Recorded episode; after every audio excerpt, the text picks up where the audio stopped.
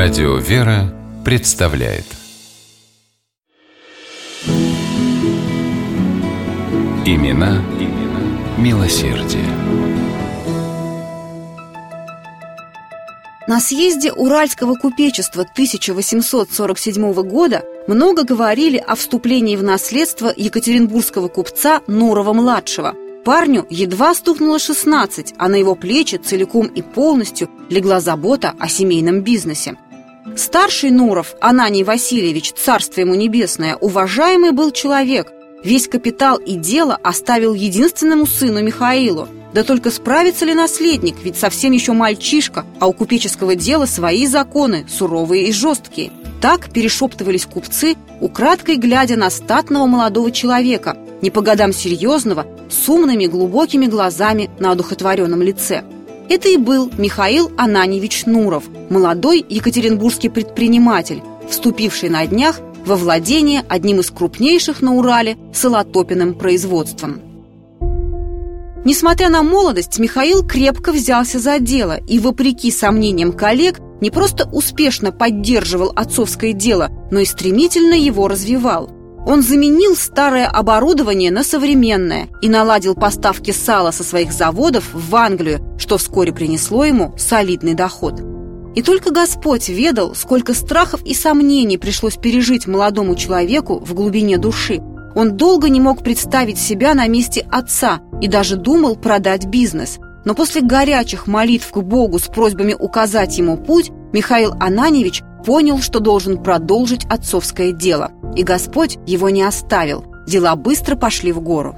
Первую же прибыль, полученную при своем непосредственном участии, Нуров пожертвовал церкви. Это были 12 тысяч рублей, которые Михаил послал в село Гробовское, узнав, что там возводится храм и стройка нуждается в деньгах. С тех пор благотворительность стала для Михаила Нурова нормой жизни. В большие церковные праздники – Казалось, все бедняки города стекались к дому Михаила Ананевича. Для них купец накрывал обильную трапезу и сам садился за один стол вместе со всеми. И после каждого такого обеда Нуров не находил себе места, вспоминая, сколько среди нищих было малолетних беспризорников. Оборванные, грязные, с голодными глазами, они долго не покидали тяжких дум Михаила Ананевича. И в 1857 году купец принял единственно верное решение. Он выделил 15 тысяч рублей и большое каменное здание для организации детского приюта. Приют заработал в том же году и стал называться детским убежищем. В уставе новой благотворительной организации была прописана вполне конкретная цель ее деятельности – исторгнуть бедных детей из среды нищенства и порока и положить начало их религиозно-нравственному и умственному развитию.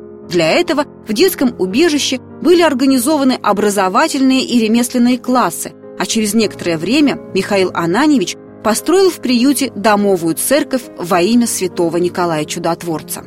Но даже Нуров, не понаслышке знавший, как много в городе беспризорников, не мог предположить, что уже через несколько месяцев приют будет переполнен. Михаил Ананевич купил для убежища дополнительные помещения и следил за тем, чтобы все, без исключения воспитанники, получали тщательную заботу.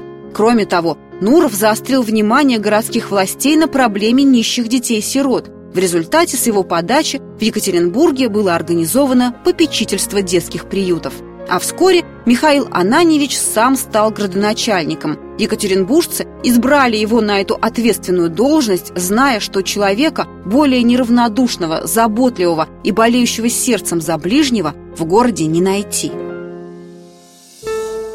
Находясь на административной должности, Нуров не оставил и свой бизнес. Но даже такая серьезная занятость не помешала Михаилу Ананьевичу продолжать свои дела милосердия – он открыл в Екатеринбурге гимназию для девочек, заложил городской сквер, стал попечителем духовного училища, а при Екатеринбургской мужской гимназии построил церковь Покрова Пресвятой Богородицы, пожертвовав на это 10 тысяч рублей. Отмеченный при жизни многими почетными наградами, Михаил Нуров из скромности почти никогда не носил их на публике, зато всегда носил в своем сердце награду, которую считал главной в жизни – любовь к ближнему. Имена, имена милосердие.